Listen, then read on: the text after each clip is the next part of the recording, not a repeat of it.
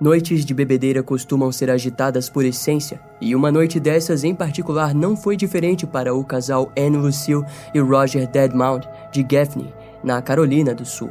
Nos dias de hoje, a cidade de Gaffney gira em torno de pouco menos de 13 mil habitantes, e em 1967 esse número era ainda menor. Ou seja, Gaffney era a famosa cidade pequena onde todos se conheciam. Seja como for, depois de várias bebidas, Anne já se encontrava em seu limite quando disse que iria para casa primeiro. Roger deixou que Anne fosse embora tranquilamente sem se preocupar e permaneceu bebendo próximo a uma loja de donuts. Apesar de a noite ter a princípio acabado, podemos imaginar que Roger logo também iria para casa, mas por algum motivo, o homem acabou não voltando naquela noite. Dessa forma, enquanto se recuperava do porre da noite anterior, no dia 2 de março de 1967, alguns policiais da cidade se aproximaram de Roger ainda de ressaca e o prenderam sob acusação de assassinato. Quando chegou na delegacia, ele ficou sabendo que sua esposa, Anne Lucille Deadmount, havia sido encontrada morta ao longo da estrada entre as cidades de Union e Spindale,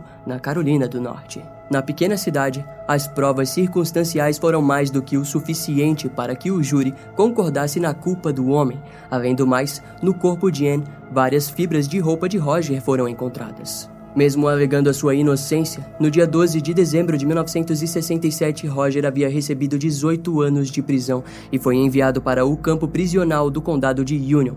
E na mesma noite, a delegacia de Gaffney se alegrava com o um encerramento bem-sucedido do caso. Mas o que eles não podiam imaginar era que a verdade sobre aquele crime se ocultava nas sombras da pequena cidade e que um inocente agora pagava pelos crimes de outra pessoa. Nesse vídeo vamos desvendar os mistérios que se escondem nessa pequena cidade.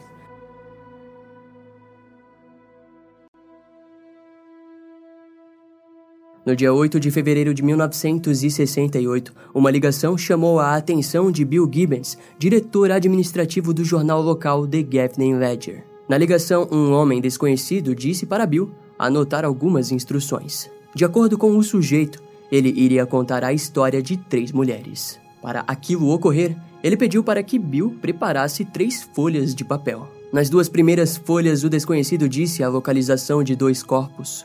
E para a última folha, o homem por detrás da ligação deixou claro que havia sido o autor do assassinato de Ian Lucille Deadman. Na verdade, ele insistiu nesse fato e disse que não se tratava de uma brincadeira. Entre aspas, leve o xerife com você, não vá sozinho, disse o homem na linha se referindo aos outros dois corpos. Bill não estava tão convencido com aquela história, mas após alguns minutos decidiu levar os detalhes até a delegacia de Gaffney. Provavelmente não há nada disso, mas é melhor verificarmos, disse o xerife. Juntos, a polícia deixou que Bill os acompanhasse nas buscas. A primeira folha dizia: Descendo o rio perto da ponte People's Creek, ao lado de uma colina haverá um corpo. Ao se aproximarem do local, eles puderam observar uma forma feminina nua e de bruços. Inicialmente foi percebido que nas costas da vítima havia várias queimaduras de cigarro e o seu cabelo cobria parte do seu rosto. O assassino parecia ter deixado o pescoço visível de propósito,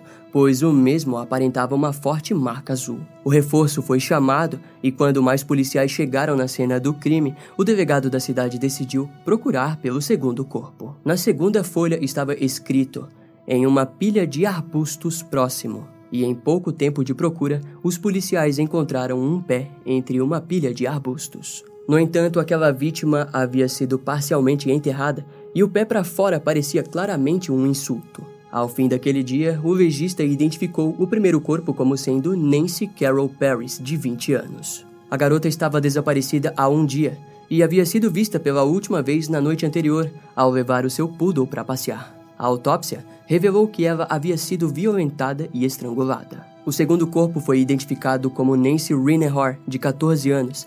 Ela estava desaparecida há 10 dias. Além do mais, a polícia acreditava que Nancy Rinehor poderia ter sido deixada em cativeiro por 10 dias até que foi despachada pelo seu assassino. Seu corpo também possuía marcas de cigarro, indicando que o criminoso era um homem sádico e organizado. O estrangulamento parecia ser algo sexualmente gratificante para o assassino, informação que deixou o delegado um tanto quanto atônito. O criminoso também havia reivindicado a autoria no caso de Anne Lucille Deadmount, fato que, se fosse verdade, significaria que um homem inocente havia sido preso pela polícia de Gaffney.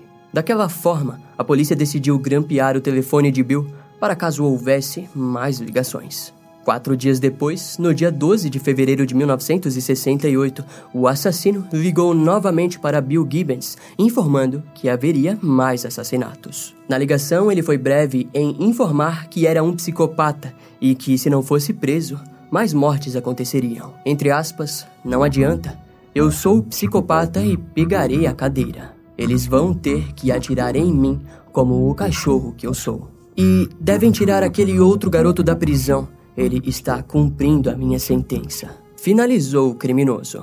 Bill tentou continuar com o suspeito na linha e questionou sobre o poodle de Nancy Carroll Paris. O sujeito na linha, no entanto, se negou a dar qualquer informação relevante sobre o paradeiro do cão, mas informou que se eles seguissem as marcas de pneus, poderiam encontrá-lo. Essa informação, porém, se provaria inútil posteriormente. No telefone, o homem também detalhou a noite do assassinato de Anne Lucille Deadman. De acordo com o suspeito, ele a seguiu com o seu carro e a parou ao ver ela dirigindo de forma irregular na pista. Depois, forneceu carona e a levou até o seu destino mortal. Antes que desligasse, ele tentou deixar claro num aspecto de suas preferências ao dizer que mulheres gordas e feias não precisam ter medo de mim e os homens também não precisam ter medo de mim. Quando a ligação terminou, a polícia ficou em alerta. Eles sabiam que o jogo de gato e rato havia começado, mas também sabiam que estavam um passo atrás do criminoso.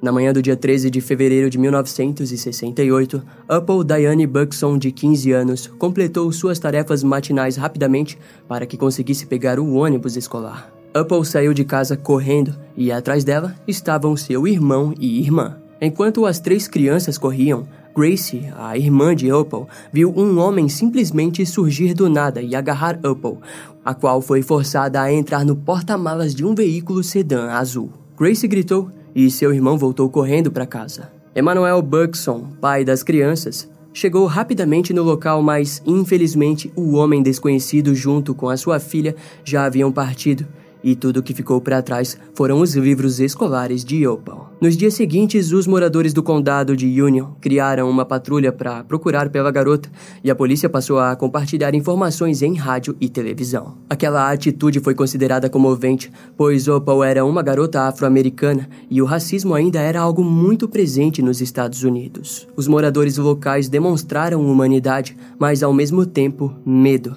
pois as lojas de armas tiveram seus estoques de munições esvaziadas. As pessoas começaram a comprar armas e trancas novas, e naquela altura ninguém ousava pisar no terreno de seus vizinhos. O medo era tanto que provavelmente você levaria um tiro de aviso antes de qualquer palavra. Foi em meio a esse pânico que dois moradores, Henry Trenzel e Lester Skinner, decidiram por conta própria patrulhar a região de carro. Em um determinado momento, viram um homem desconhecido na região ao lado de um veículo parecido com as informações que a polícia havia informado. O carro havia dado a ré um caminho de terra em uma área florestal, mas enquanto eles manobravam o carro para tentar seguir o homem, ele conseguiu fugir. Os dois conseguiram pelo menos anotar a placa do veículo e, com isso em mãos, foram até a delegacia onde compartilharam as informações. A polícia rapidamente se dirigiu até o local, onde, dentro da área, encontraram um tronco de pinheiro com gravetos quebrados.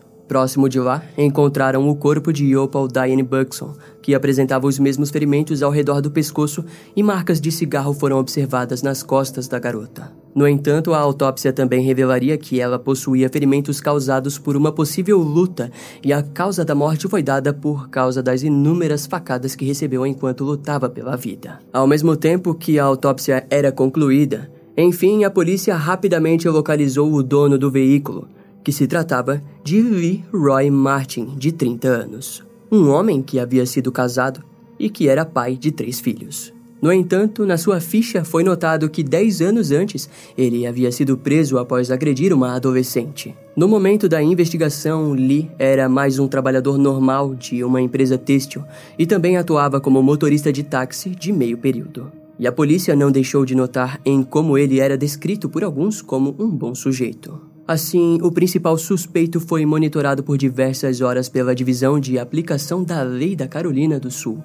A polícia local flagrou o homem limpando cuidadosamente o seu carro e, com essa ação, os oficiais poderiam alegar que ele estava tentando se livrar de possíveis provas, como impressões digitais. Quando foram até a empresa têxtil no condado de Cherokee, onde Lee trabalhava, descobriram que nos dias dos assassinatos ele havia faltado no trabalho. Embora as provas não fossem o suficiente para conectar ele aos crimes, no dia 27 de fevereiro de 1968, o delegado conseguiu um mandado de prisão contra Lee Roy Martin. Na sala de interrogatório, o delegado teorizou que, até o momento, o criminoso desejava de todas as formas possíveis chamar a atenção. Frente àquilo, ele decidiu ignorar totalmente Lee e tratá-lo como um simples suspeito. Irritado, Lee acabou confessando alguns detalhes que apenas o assassino poderia saber. E assim, sem mais saída, logo falou tudo. O criminoso relatou, por exemplo, que preferia usar o seu cinto para estrangular suas vítimas. No caso do crime contra Nancy Carol Paris, Lee disse o seguinte: Eu sufoquei o cachorro e depois disse a ela que ele havia fugido. Comentário esse que foi feito de forma um tanto quanto bem-humorada pelo homem. No interrogatório, ele compartilhou aos oficiais que gostava de sair de carro e permanecia caçando por horas até encontrar jovens que estavam andando sozinhas. Seu modus operandi era claro: suas vítimas só seriam atacadas se estivessem sozinhas e vulneráveis. Depois de as violentar, Lee as estrangulava com o seu cinto e descartava o corpo em locais remotos. Ainda de acordo com o criminoso, ele manteve relações com o corpo de Nancy Christine Rinehor após voltar várias vezes no local onde havia descartado e por isso ele também foi descrito como necrófilo. Especialistas no documentário do Investigação Discovery relataram que Lee adorava a atenção e parecia até orgulhoso. Ele queria levar o crédito pelos assassinatos. Para eles, o estrangulamento era a assinatura do assassino em série Lee Roy Martin. Ao fim do interrogatório, Lee disse que havia ido ao enterro de Nancy Christine Reinhardt e oferecido condolências aos familiares. De todas as vítimas, ele havia só feito aquilo com Nancy, demonstrando que de alguma forma sentiu uma conexão maior com a garota que também havia sido deixada em cativeiro por alguns dias antes de sua morte. Os seus colegas de trabalho disseram aos jornais que aquilo tudo era muito estranho. Lee era um homem casado, com três filhos e muita gente o conhecia. Era uma pessoa normal e um homem de família. Entre aspas, a perversidade dele não tinha limites. Ele rapidamente tinha se tornado um assassino em série muito perigoso e sexualmente perverso. Concluíram os especialistas.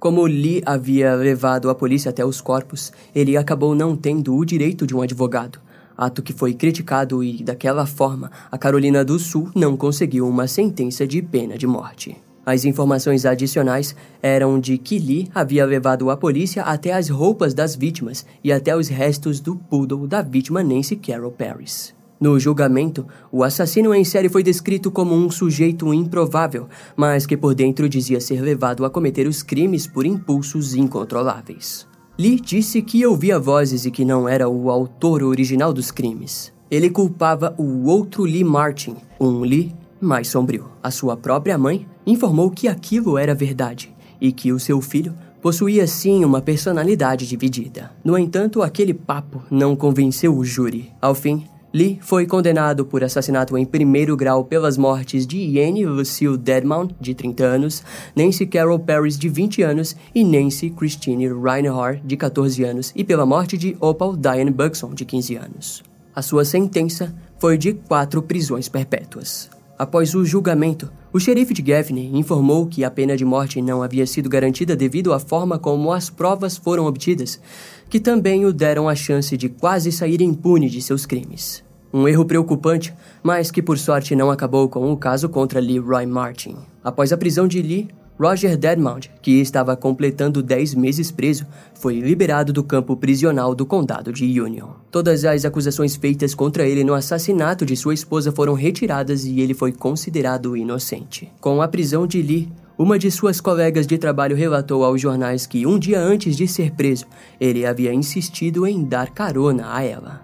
Por sorte, Ela negou o convite ao informar que um familiar estava vindo buscá-la. No dia 31 de maio de 1972, Lee acabou sendo esfaqueado até a morte na Instituição Correcional Central de Colômbia. O seu colega de cela, Kenneth Marshall Ramsey, foi dito como o autor do crime, mas antes que fosse sentenciado, ele acabou cometendo suicídio. No dia 9 de julho de 2009, Bill Gibbons conversou sobre Leroy Martin com a jornalista Catherine Skip na revista Newsweek. Entre aspas, ele tinha uma personalidade dividida. Um lado era um cara bom. Ele disse que essa coisa vem sobre ele e ele não pode controlá-lo. Ele se sentia como se estivesse em uma colina olhando para si mesmo. Na época, ele disse que se sentia mal com Nancy Carroll Paris porque ela estava com fome e ele deveria ter dado algo para ela comer. Ela tinha um cachorrinho com ela e ele matou o cachorro também disse Bill Gibbons. Nos dias de hoje, Roger Deadmount continua vivendo sua vida em liberdade na Carolina do Norte,